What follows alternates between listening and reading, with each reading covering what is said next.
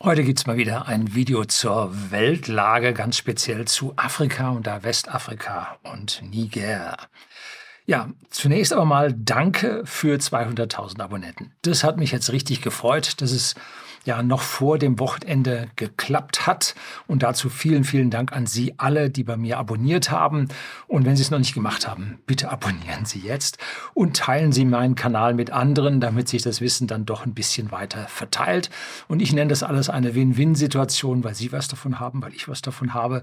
Und damit ja, wir gemeinsam auf diese 200.000 Abonnenten gekommen sind. Also nochmal vielen, vielen Dank dafür.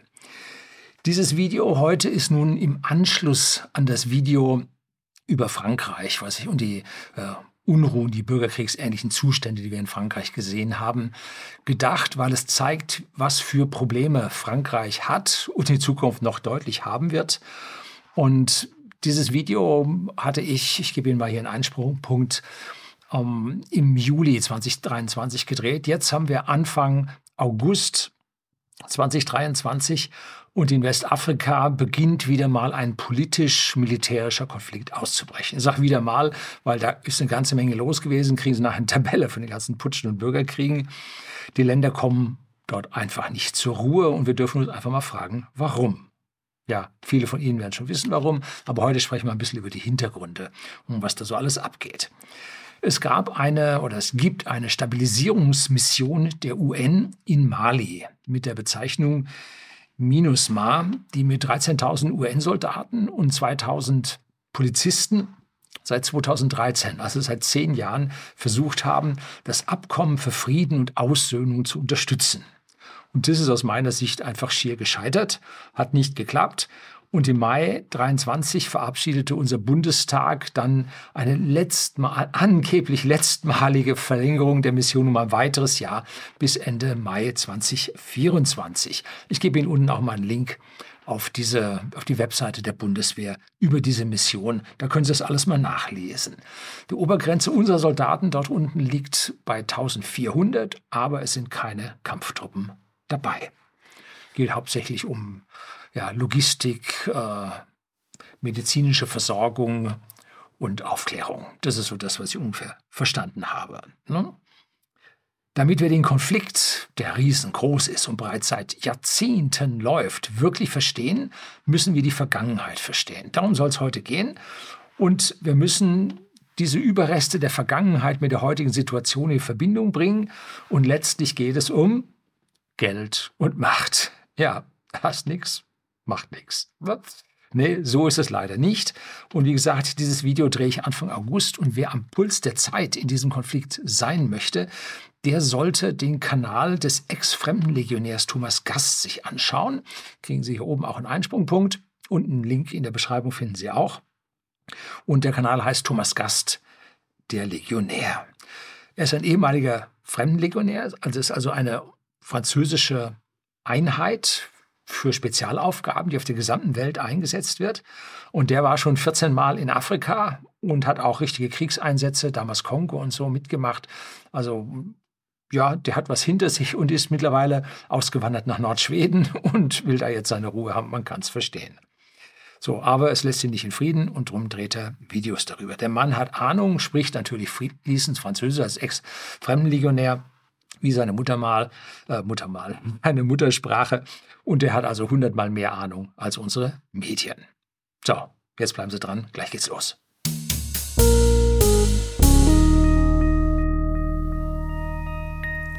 Guten Abend und herzlich willkommen im Unternehmerblog, kurz Unterblog genannt. Begleiten Sie mich auf meinem Lebensweg und lernen Sie die Geheimnisse der Gesellschaft und Wirtschaft kennen, die von Politik und Medien gerne verschwiegen werden.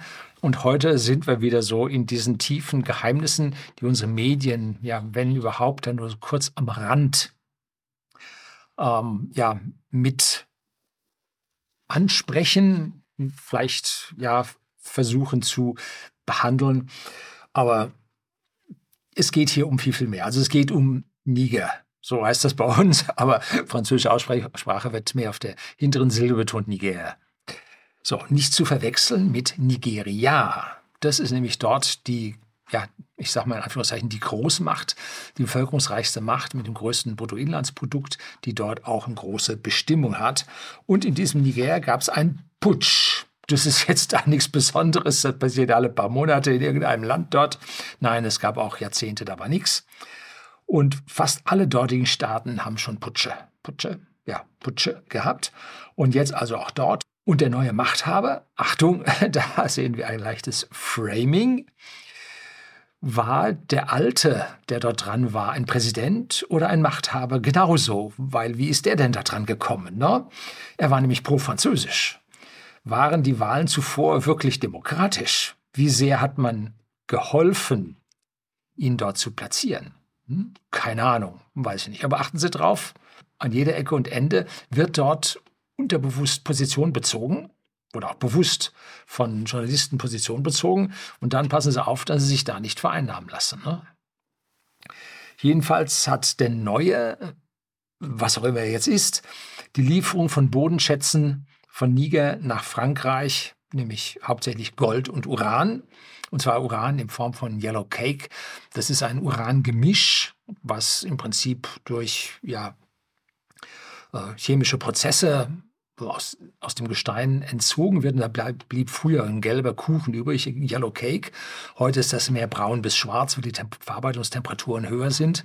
Aber dieser Yellow Cake und Gold wird also von dort aus dem Boden gezogen. Und wer hätte es gedacht? Die Firmen, die dort das Uran explorieren, das sind drei Stück und das sind alles Franzosen. Ja. Wer hätte das gedacht? Das ist wohl das hauptsächliche Problem. Und wie Thomas Gast erzählt, bleibt davon sehr wenig von den Erlösen in Niger tatsächlich übrig, nämlich so drei bis sechs Prozent. Das ist jetzt mal erstmal wenig. Gut, und von diesen drei bis sechs Prozent geht wohl das meiste dann noch an die Machthaber oder Präsidenten oder wie man das nennen will. Und wenn man sich jetzt das Bruttoinlandsprodukt pro Einwohner ansieht, was so an, gut, das ist jetzt nicht median, sondern Mittelwert und so, also ja, mehr haben wir nicht. Das ist ein grober Daumen und das schauen wir uns dann mal an. Dann hat Niger dort ein BIP pro Einwohner von nur 360 US-Dollar pro Jahr. Ja, nicht im Monat oder so. Pro Jahr. Das heißt, die liegen unter einem Dollar BIP pro Einwohner pro Jahr. Das ist bitterärmste Provinz. Und das, selbst das bitterarme Burkina Faso, was so immer als Beispiel für das ärmste Land Afrikas herhalten musste, bringt es auf 600 Dollar, also schon bald das Doppelte. Also Niger ist wirklich Wirklich, wirklich. Am Ende kommt dann hier bei mir eine Tabelle, wo sie das dann alles, nicht am Ende, mittendrin, eine Tabelle, wo sie dann diese, die, die BIPs und BIPs pro Einwohner pro den verschiedenen Ländern dort sehen können.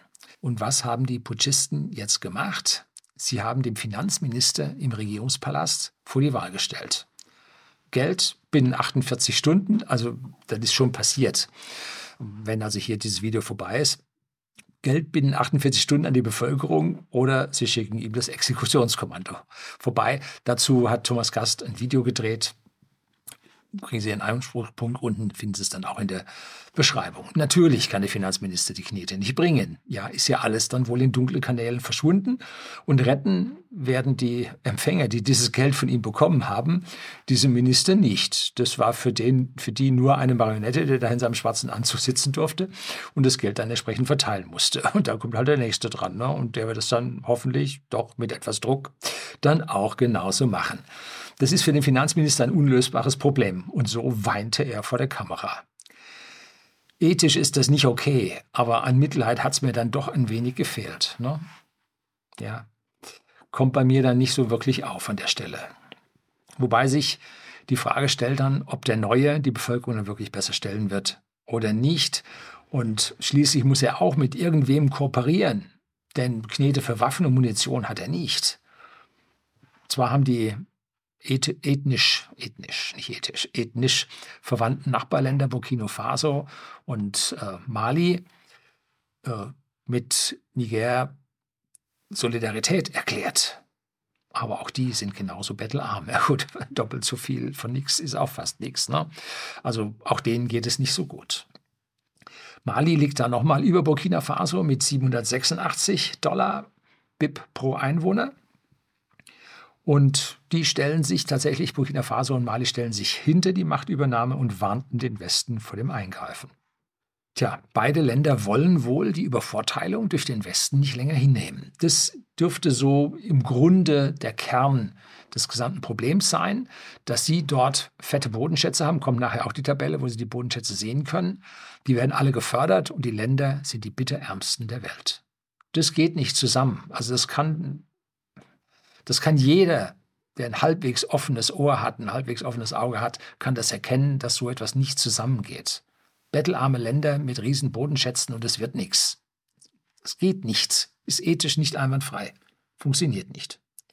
Erstaunlich war, dass bei den Protesten jetzt dort die russische Flagge gezeigt wurde. Mischen die da tatsächlich mit. Irgendwo habe ich dann die Überschrift gelesen, war zu blöd da reinzuschauen, war irgendwie ein öffentlich-rechtliches Medium. Angeblich seien die Russen dort nicht involviert. Ja, Mag ja sein, weiß ich nicht. Ich kann mir vorstellen, dass die Leute überhaupt nicht wissen, was für eine Flagge ist. Sie haben gesagt, wir hissen irgendwas an Flaggen. Hauptsache nicht das, was vorher war. Ne? Alles andere als das, was war, wird besser sein. Sonst machen die Leute solche Dinge nicht. Ne? Ne? In Westafrika gibt es eine Reihe von politischen, militärischen und wirtschaftlichen Kooperationen. Alle von den kolonialen Mächten Frankreich, Großbritannien oder United Kingdom und Portugal im Prinzip lanciert oder gehen auf diese alten Kolonialsysteme zurück. Und jetzt zeige ich Ihnen mal die Karte von Westafrika und die soll von Google.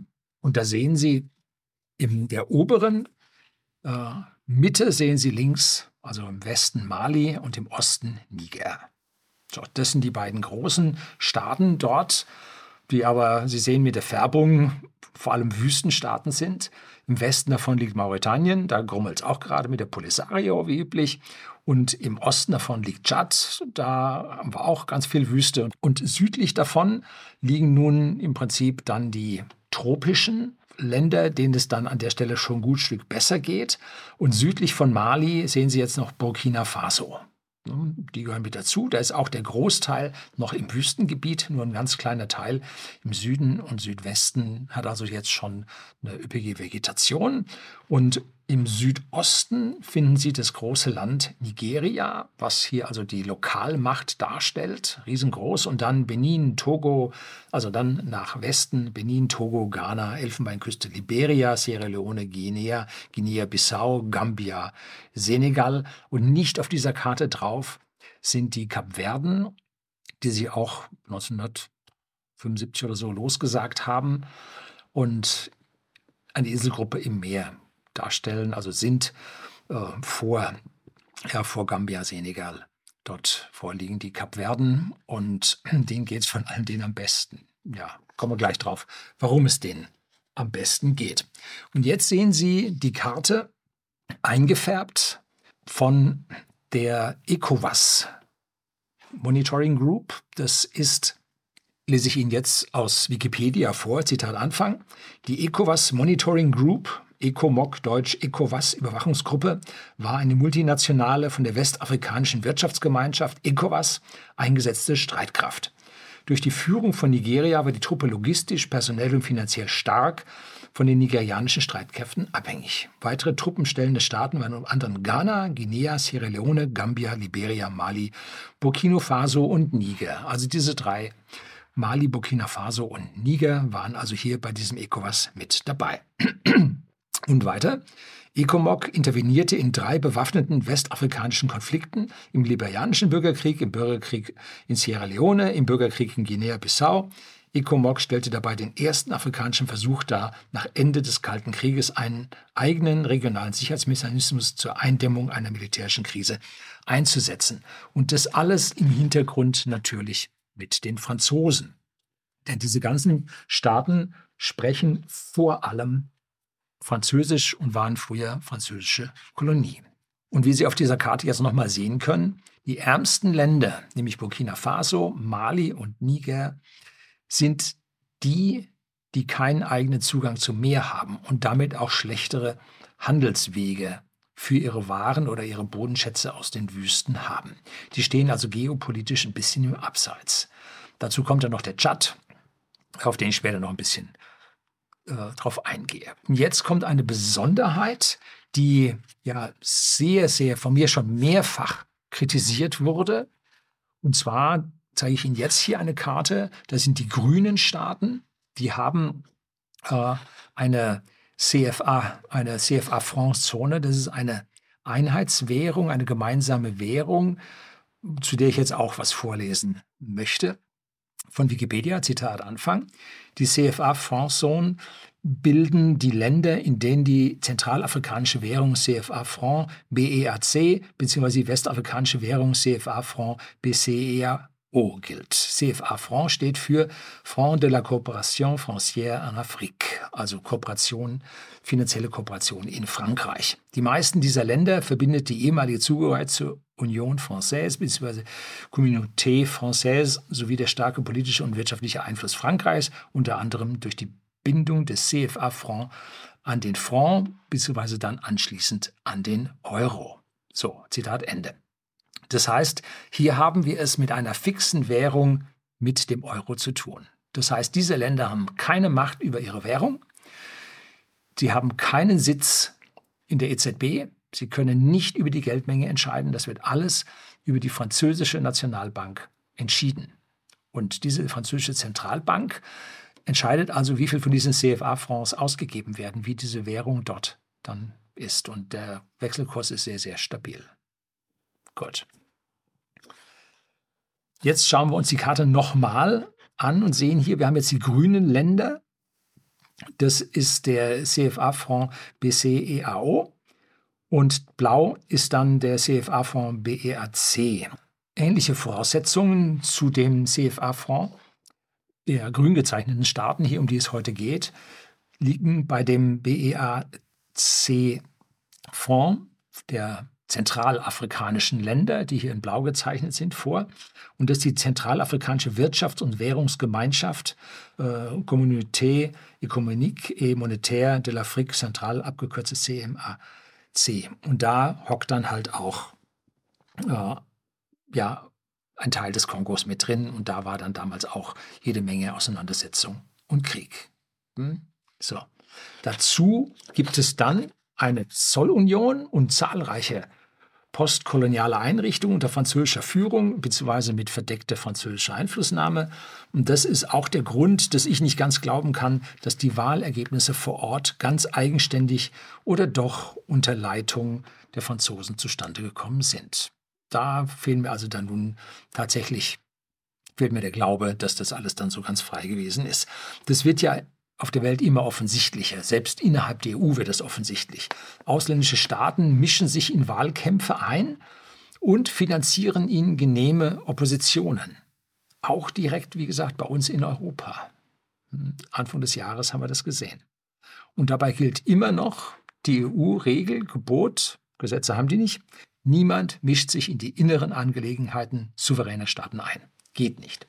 Doch immer häufiger, wenn ein Regierungschef nicht im internationalen Reigen mitmacht, dann ist auf einmal ein Machthaber, ein Regime, Chef und so weiter. Und dann kriegen die, kriegt die Opposition Unterstützung aus dem Ausland. Falls sich dann von diesen Ländern im Gegenzug in unseren Ländern was immer unsere da bedeutet, dann engagieren, dann ist das Geschrei groß und geht überhaupt nicht und da muss man gerichtlich gegen vorgehen, bla bla bla bla bla. Ne? Also hier wird mit unterschiedlichem Maß gemessen. Wir sind die Guten, vergessen Sie das nie. Sehen wir uns jetzt mal die Tabelle der westafrikanischen Wirtschaftsgemeinschaft ECOWAS an. Und die habe ich aus Wikipedia übernommen. Und die Tabelle selber stammt von The World Factbook oder allgemein bekannt unter CIA Factbook. Und äh, die Daten stammen vom 29. Mai 2020. Also da hat sich in der Zwischenzeit an diesen Zahlen tatsächlich was getan. Es sind also diese 15 benachbarten Staaten in Westafrika. Und aus dieser äh, Gruppe von diesen ECOWAS-Staaten wurde Mali nach dem Putsch 2020 und 2021 vorläufig suspendiert. Und ich meine, aktuell ist Niger auch suspendiert worden. Die Tabelle habe ich nach dem BIP abfallend sortiert, um die wirtschaftliche Bedeutung der Länder aufzuzeigen. Das geht dann so halbwegs einher mit der Bevölkerungsdichte oder Bevölkerungsanzahl Und die Megamacht ist das OPEC-Mitglied Nigeria. Das sechs bevölkerungsreichste Land der Welt mit 214 Millionen in 2020. Das ist natürlich eine geschätzte Zahl, weil Volkszählung kann man da nicht vernünftig durchführen. Ne? Die Megamacht ist also dieses Nigeria, das liegt genau im Eck, also das südöstlichste Land von Westafrika. Und dort vor der Küste und in Nigeria im Delta und so gibt es Öl, aber richtig dick. Und auch wir haben schon mal von da unten jetzt LNG bezogen, was natürlich das Gas dann hm, auf diesem Öl obendrauf sitzt und dann mit entsprechenden Verflüssigungsanlagen dann zum LNG wird, was dann mit Tankern zu uns gebracht werden kann. Damals, 1967 bis 1970, gab es dort, das war ganz, ja, als ich mich so langsam, langsam anfing, dann für die Welt zu interessieren, kriegte man das mit. Damals spaltete sich ein Teil von Nigeria ab, und zwar der mm, südwestliche Teil, oder sagen wir, der, ja, der südwestliche Teil am Wasser spaltete sich ab und nannten sich dann nach dem dortigen Stamm oder Stämmen oder so Biafra. Und dann ging das innerhalb Nigerias los, weil Nigeria wollte diese starke Ölreichtum-Ecke nicht verlieren. Dann wurden die boykottiert, dann gab es Hungersnöte. Das war eine riesige Katastrophe, Tote über Tote.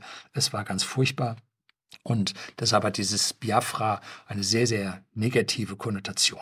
Von der Bevölkerungsanzahl her, die Sie in der dritten Spalte sehen, liegen die Kapverden mit 583.000 ganz, ganz am Ende. Und die spalteten sich 1975 von Portugal ab und haben heute mit ihren rund 600.000 Bürgern das höchste BIP pro Kopf dort. Und zwar 3.045 Dollar pro Kopf. Das ist gegen das drei-, vierfache, fast das zehnfache von Niger. Also es ist krass, was die Kapverden dort schaffen. Und das BIP dort wächst, die Bevölkerung ist ziemlich stabil und das ist Garant für Wohlstand, wenn das passiert. Und ja, Tourismus ist das Zauberwort. Die haben das geschafft. Und lese sich mal die Geschichte von den Kapverden durch. Hungersnöte, Abwirtschaften, dann kamen die Marxisten, dann ging es erst richtig abwärts. Ne? Und der Aufschwung erfolgte erst, nachdem die marxistische Einheitspartei mehr oder weniger friedlich abgesetzt und aufgelöst wurde. Und dann konnte es aufwärts gehen. So, und jetzt schauen wir uns die Liste, die Sie jetzt mal eine ganze Zeit lang schon haben sehen können, mal im Einzelnen durch und versuchen mal Trends hier drin zu erkennen, Gemeinsamkeiten zu erkennen, was da überhaupt los ist. Die bevölkerungsreichen Staaten an der, also top oben in der Tabelle, haben auch das größte BIP pro Kopf. Sie haben also eine gewisse Bedeutung, eine gewisse Bevölkerungsanzahl, die wohl nicht so ja, Größe zählt an dieser Stelle, vielleicht weil man sich als großer Staat besser gegen fremde Mächte schützen kann oder aber sind groß genug, dass die Arbeitsteilung gut genug funktioniert, dass man hier mehr Wohlstand schöpfen kann. Aber mit, äh, sagen wir mal, 1341 Dollar pro Kopf bis 1759 Dollar pro Kopf in Nigeria, da zieht man auch keine Wurst vom Teller. Also gut ist das nun wirklich nicht. Das ist immer noch schlimm. Senegal macht an dieser Stelle ein bisschen eine Ausnahme, weil sie dann mit 15,7 Millionen Bevölkerung doch deutlich kleiner sind und doch in diesem Rahmen dann mitspielen können. Mali und Niger haben die größte Fläche. Die sind viermal größer als wir. Die Fläche ist dort in äh, Quadratkilometern angegeben und Mali mit 1,2 Millionen Quadratkilometern und Deutschland hat 357.000 Quadratkilometer. Also die sind viermal größer und Niger ist es auch aber sie haben jeweils nur ein Viertel der Einwohner von uns. Also die Bevölkerungsdichte ist gering, vor allem in den Wüsten. Ja, gibt es kein Wasser, geht nicht. Ne? Und diese Wüsten sind jedoch an, mit Bodenschätzen gespickt voll. Und diese ja, Ausbeutung der Bodenschätze, da hat Frankreich ganze Städte gebaut, um dort die Bodenschätze auszubeuten. Zusammen mit Burkina Faso, diese dann direkt unter Mali steht, aber von der Fläche deutlich kleiner ist, sind sie bitterarm. Ich habe Mali, Burkina Faso und Niger hier mal markiert und sie gehören zu den ärmsten der Länder, wenn auch nicht, äh, wenn auch ein paar andere auch ziemlich, ziemlich arm dort sind. Der ärmste Staat Niger liegt am weitesten vom Meer entfernt, hat damit die, damit die schwierigsten Handelsbeziehungen, was ja auch für Wohlstand Bedeutung hat. Die kleinen Staaten unter 10 Millionen Einwohnern, also Togo, Sierra Leone, Liberia, Gambia und Guinea-Bissau, die sind auch sehr arm, einstellige, also Hunderte, also nicht Tausende, also Hunderte äh, BIPs pro Einwohner, was wirklich, wirklich schlimm ist. Und die haben Bruttoinlandsprodukte von 1,3 bis 4,7 Milliarden Dollar sind es. Genau. Und damit sind sie so groß wie unsere Städte Schwabach oder Pirmasens. Städte, die nun wirklich, nicht wirklich groß sind. Die haben das Bruttoinlandsprodukt, was dort unten ein ganzes Land hat. Das muss man sich mal vorstellen. Ne? Und das Stärkste äh, von dem Bruttoinlandsprodukt dort, ähm, Togo mit äh, 4,7 Milliarden hat ein Bruttoinlandsprodukt wie Bayreuth. Stellen Sie sich das mal vor. Also da merken Sie, was dort unten an Armut los ist.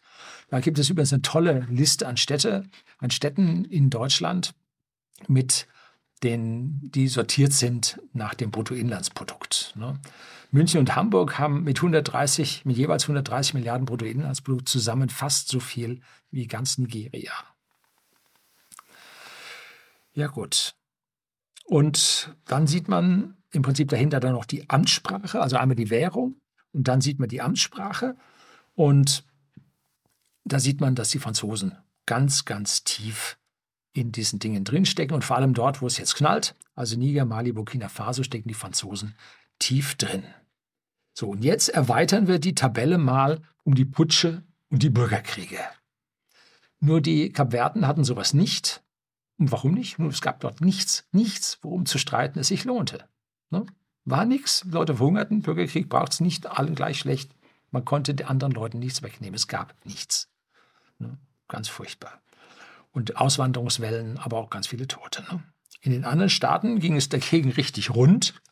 Und zu unterscheiden sind die sehr frühen Putsche, also 1966 und in den 70ern, denn das waren die Putsche gegen die Kolonialmacht Frankreich, Portugal, äh, Großbritannien, die dort unten kolonial entsprechend unterwegs waren. Wir können also sehen, 1966 ging es in Nigeria und in Ghana los, bei den beiden oberen Großen. Ne?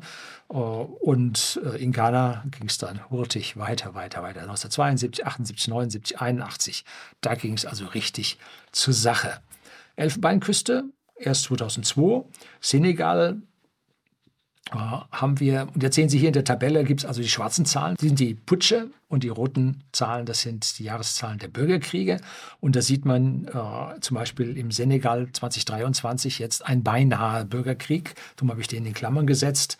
In Mali, Burkina Faso war es 2012 und 2022 soweit im Niger 2023, dann Guinea 84 2009, Benin 1977 zur Befreiung und dann beinahe Bürgerkrieg in 1990 und Sierra Leone war es von 1991 bis 2002, elf Jahre Bürgerkrieg. Da ging es also ganz, ganz heftig zur Sache. Davon haben die sich noch nicht wirklich erholt.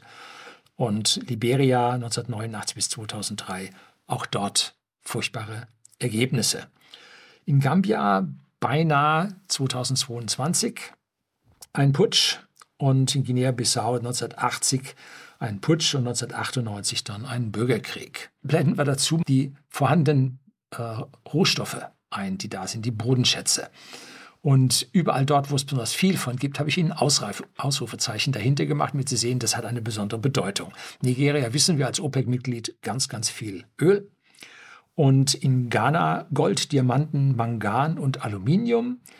In der Elfenbeinküste Erdöl, Erdgas, Diamanten, Eisenerz und Gold. Und im Senegal nicht ganz so viel, aber Phosphat, was als Dünger sehr, sehr wichtig wird, und Öl. Und in Mali, Burkina Faso und Niger Gold. Ne? So, da kommen wir jetzt beim nächsten Video am Freitag, kriegen Sie das dann von mir noch serviert, was dort für eine ja, das Problem mit der goldgedeckten äh, Welthandelswährung der BRICS-Staaten auf sich hat. Deshalb ist Gold so, so wichtig geworden. Das spiegelt sich im Kurs noch gar nicht. Ne? So, dann in Burkina Faso noch ein bisschen Mangan. Dann Guinea, Gold, Eisen und Aluminium und dort besonders viel Gold. Ach ja, in Mali. Mali war zu Mittelalter, frühes Mittelalter oder so, gab es dort Riesenreiche, die größte Goldminen, Goldfunde der Welt, reichsten Könige, die es gab dort. Also Mali, viel, viel Gold. Dann äh, Guinea natürlich viel Gold, auch momentan sehr viel Gold, Eisen, Aluminium. Benin erstaunlicherweise nichts. Ne? So, deshalb gab es da auch nur beinahe einen Bürgerkrieg 1990 und ansonsten haben die sich einmal da befreit, mehr oder weniger, oder von denen kontrolliert in die, äh, in die Freiheit entlassen worden, aber dann an Frankreich weiterhin gebunden mit dem CFA-Fonds. Dann in Niger hat man auch Kohle und Öl. Kohle fördert man wohl dort schon, aber das Öl ist erst exploriert und wird nicht gefördert. Dann Togo, Phosphat und Eisen, Sierra Leone, Diamanten, auch dort im Wasser vor Sierra Leone, genauso wie das in, äh, im südlichen Afrika der Fall ist. Dann äh, Liberia, viel Eisen, Gold, Diamanten, Mangan, Niob. Niob, ein unglaublich hartes Metall, krasse Sache. Ja, und dann am Ende äh, Gambia mit einem beinahe Putsch 2022 oder abgewehrten Putsch in Guinea-Bissau mit 1998 einem kleinen, einem kleinen, ja, furchtbar, furchtbar Bürgerkrieg. Aluminium, Phosphat, Gold und Öl. So, damit haben Sie jetzt mal so ungefähr eine Vorstellung, wie, ja, was dort an Bodenschätzen vorhanden ist und wie es dort Rangeleien dort gibt und wie auch die einheimische Bevölkerung von welchen Interessensgruppen auch immer von außen da gesteuert wird und es damit entsprechend äh, rund geht. Wie wir gesehen haben, in Niger, Mali und Burkina Faso gibt es Gold und in Niger dann Uran. Und das ist das, das ist die Spur des Geldes, das in diese Regionen führt und dieses Urangemisch, wie ich es vorhin schon sagte, in Niger gef äh, gefördert wird, bringt halt dem Land zu wenig Geld, als dass es hier ja, auf die Füße käme, zu etwas Eigenständen werden könnte. Und das Uran wird, wie gesagt, nur als Rohuran gefördert und die Franzosen machen im Prinzip die Weiterverarbeitung, die Verarbeitung, die Anreichung, die Verarbeitung, Verarbeitung dann zu Brennstäben. Und aus meiner Sicht sollten diese Länder mindestens 20 Prozent für ihre Rohstoffe bekommen. Das ist das Mindeste. Besser wären 33 Prozent, weil das die, Biolo die biologische, die, ja, die psychologische Grenze der Menschen für ein Teilen ist. Wenn man mit jemand anderem teilen muss und man akzeptiert, dass der andere der Wissende Große ist, dann geht eine Teilung zwei Drittel für den anderen, ein Drittel für sich selbst, geht in den meisten Fällen vollkommen in Ordnung. So wie man aber weniger als ein Drittel bekommt, äh, bleibt der Missmut beim Teilenden in einem drin stecken. Haben psychologische Untersuchungen, ganz, ganz viel wurde da geguckt. Äh, ökonomisch wäre es so, dass wenn man einen Zugewinn hat, egal wie klein er ist, sollte man diesen Zugewinn nehmen, weil er einem ja einen Vorteil bringt. Wenn man aber sieht, dass der andere dermaßen viel mehr hat als man selber mit diesem Teilen, dann kommt ein gewisser Neid auf, aus meiner Sicht zurecht, und dann gibt es Unfrieden. Und psychologisch hat sich gezeigt, mit einem Drittel zu zwei Drittel kommt der Mensch klar. Deshalb sollte auch äh, im Prinzip äh, sollten die Chefs nicht mehr als doppelt so viel verdienen wie die unteren. Ne? Dann akzeptiert man, der Chef macht so viel mehr, darf deshalb auch mehr verdienen. Ne? So, wenn er natürlich nur Unsinn da oben macht, dann gibt es Ärger, ne? Und dafür noch so viel Geld bekommt, ne? Und wenn man jetzt dann in Frankreich sieht, wie die das viele Geld abziehen und ihnen selber bleibt nichts, gibt es Ärger. Das ist eine ganz innere Psychologie des Menschen, die man da mit Füßen tritt. Und da kann man dann nur am Ende mit Gewalt dann seine Meinung oder seine Herrschaft dann durchsetzen. So. Kann man sehr schön sehen, wie jetzt auch die Austeritätspolitik über den CFA-Fonds dort zuschlägt. Ne? Das ist der verlängerte Arm der EU. Und in Frankreich wird bestimmt, was dort unten mit dem Geld passiert. Wird die Geldmenge geregelt. Kann man viel falsch machen. Wir sehen ja, was die mit der Geldmenge bei uns machen. Gut, da unten wird dann knapp gehalten. Äh, bei uns wird dann geflutet. Hm, gut, deshalb gibt es ja da auch einen CFA-Fonds und einen Euro, ne? dass da unten nicht geflutet wird. Wo kämen wir denn da hin? So, es gibt aber auch Beispiele für Länder, die es geschafft haben, zum Beispiel Botswana, die haben ein hohes, für Afrika ein sehr hohes BIP und da kommt die Förderung der Diamanten, kommt der Bevölkerung zugute. Also dort hat man es geschafft. Ne? So, geht. Ausblick. Jetzt wird es also ein bisschen böse. Zuerst werden die Franzosen mit ihren fremden Legionären einrücken. So, der erste Anflug eines Airbus, Militär-Airbus A400M, wurde abgewiesen. Wenn man weiß, wie diese Legionäre äh, reisen, reisen, in den Einsatz geschickt werden, dann kommen die normalerweise mit dem Airbus äh, mit den Waffen unten im Laderaum ne, und dann auf irgendeine Basis und dann statten sie sich da aus und dann geht es rein ins Feld. Wenn Sie aber direkt in den Einsatz fliegen, dann nehmen Sie Militärflugzeug, weil das ein bisschen gegen Beschuss gepanzert ist, weil da man leichter an die, an die Waffen rankommt. Man fliegt in dem Ding bewaffnet und die Munition steht zwischen den Leuten am, am Ladeboden. Und so, und diese A400M, mich würde es nicht wundern, wenn da eine Kompanie Fremdlegionäre drin gewesen wäre, die sie dann dort vom Flugplatz abgewiesen haben. Ne? Die Nachbarländer sind nun auch nicht kooperationswillig, weil die genau wissen, was passieren wird. Also werden sie mit Fallschirmjägern reinkommen. Ne. Wenn der Flughafen dann durch die Fallschirmjäger gesichert wurde, kommen dann die Briten, die USA und die Deutschen, die dann ihre Ingenieure und Produktion, äh, Personal von den Minen dann abziehen. Das Zoll kommt da sowieso nicht raus, kann man auch das Personal abziehen. Und dann kommt Schutzpersonal rein, was ja diese ganzen Personen schützen sollen, austransportieren. Und das wird sehr schnell gehen, ne? weil ansonsten werden Geiseln genommen. Vielleicht sind es die auch schon genommen worden. Und dann ist die Wahrscheinlichkeit hoch, dass es zu einem schmutzigen Bürgerkrieg wie im Kongo 1997 kommt. Durchaus möglich. Ne? Jetzt schauen wir uns Frankreich mal an, wo die ihre Militärbasen haben. Ne? Die Hauptbasis in, ist in Gabun. Das ist also gleich in der Nachbarschaft. Das ist eine Stunde Flug, dann ist man da. Nicht mal.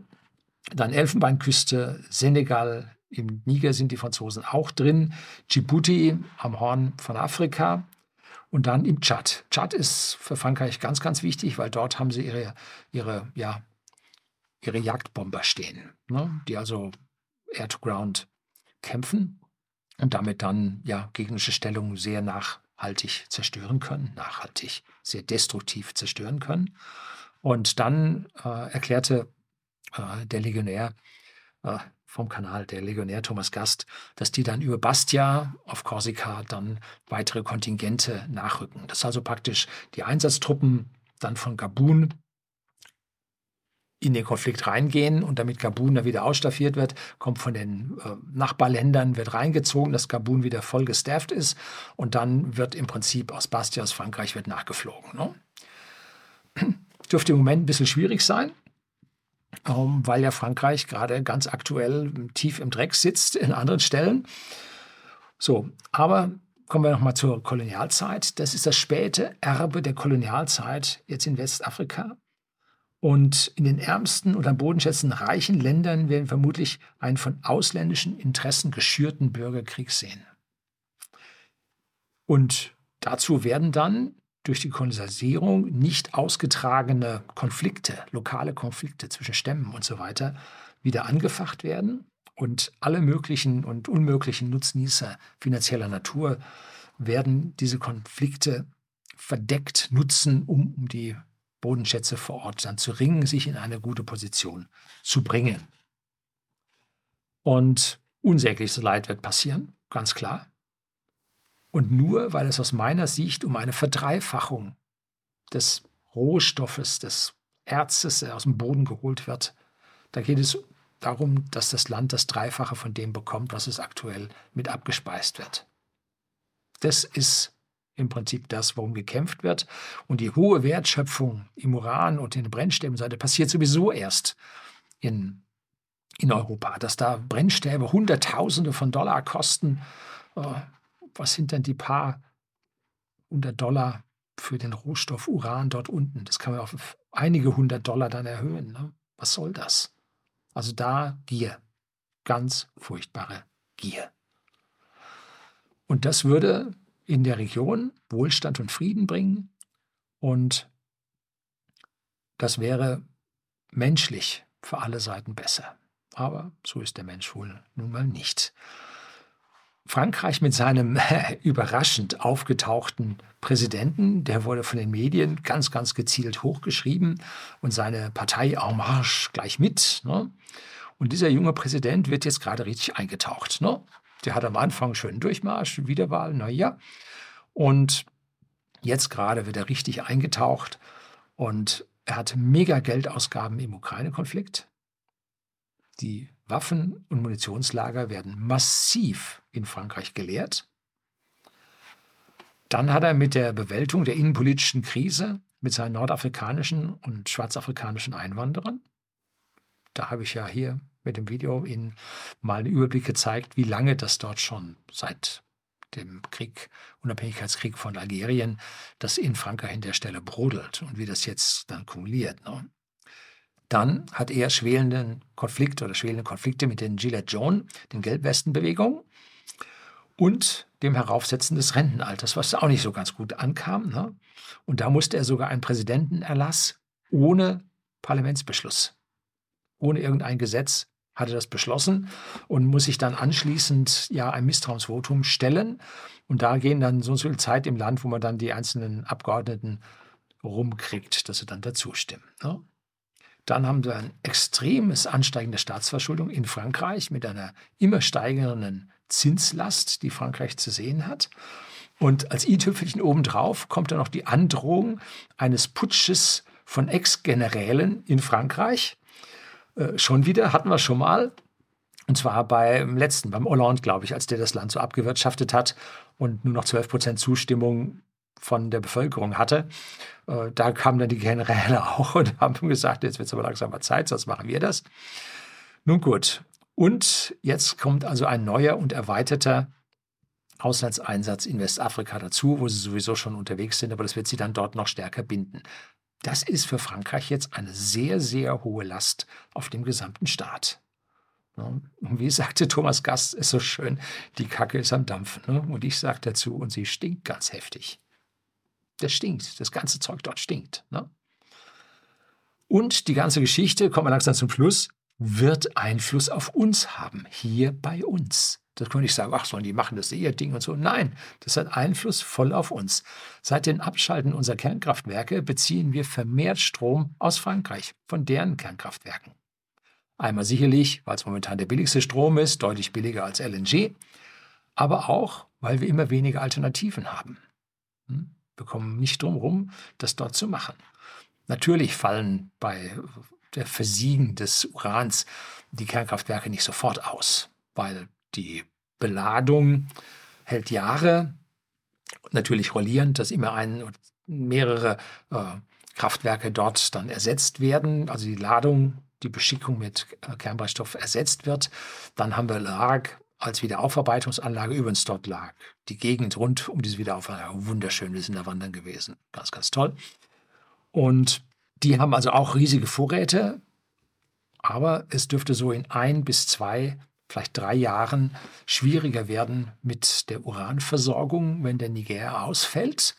Aber Frankreich hat an der Stelle schon vorgesorgt und bezieht wohl rund ein Viertel seines Urans mittlerweile aus Kasachstan. Und dann hört man ja auch immer noch, dass dort äh, Kernbrennstoff, aufbereiteter Kern, fertiger Kernbrennstoff aus Russland geliefert wird, was also keiner so wirklich offiziell dann bestätigt. Und damit ist Niger nicht ganz so wichtig, wird aber, wenn es ausfällt, den Kernbrennstoff deutlich verteuern, damit den Strom verteuern und damit auch unseren Strom am Ende dann wieder verteuern. Wenn dann die Welt jetzt noch so richtig decoupelt, wie ich das im letzten Video, hier gebe ich auch einen Einsprungpunkt dazu, decoupelt und Frankreich dann von diesen Quellen komplett abgeschnitten wird, dann wird es für Frankreich also richtig eng und dann sollten wir vielleicht in Deutschland äh, die Bismutwerke wieder aufmachen. Das sind die Ex-DDR-Uranminen, äh, die wir mit viel Aufwand da den sozialistischen Dreck in der Umwelt dann äh, beseitigt haben. Ja, Späßle gemacht, das wird bei uns wohl nicht passieren. Das passiert erst, wenn wir viele, viele Blackouts, na, sagen wir Brownouts bei uns gehabt haben oder vielleicht den ersten Blackout, da wird man sich überlegen, ob man bei uns dann diese Quellen dann wieder anmacht oder einschaltet oder wieder nutzt, so ist besser. Es geht rund auf der Welt. Aber sowas von. Ne? Es wird Zeit, sich mal einen Überblick über diese ganzen Krisenherde und wie die zusammenhängen. Über die politischen und militärischen Konflikte hier mal drehe. Und immer wenn es in den alten Mächten an den Kragen geht, so wie jetzt zum Beispiel in Frankreich, kommt es anschließend zu Verteilungskrisen ne? und auch Verteilungskämpfen. Das kann man nicht ausschließen. Und es sieht nicht so aus, als ob der Mensch an dieser Stelle irgendwie intelligenter geworden wäre. Jetzt kommt dann nächsten Freitag, wie ich anfangs schon sagte, kommt ein Video von mir und da werden Sie sehen, was ab dem 22.08.2023 auf die westliche Welt wartet. Das wird der Hammer. Eine Zeitenwende und da möchte sogar ich den Krieg auf einer sehr großen Ebene mit vielen beteiligten Ländern nicht mehr ausschließen. Kann kräftig werden. Werden wir sehen. Das soll es heute gewesen sein. Herzlichen Dank fürs Zuschauen.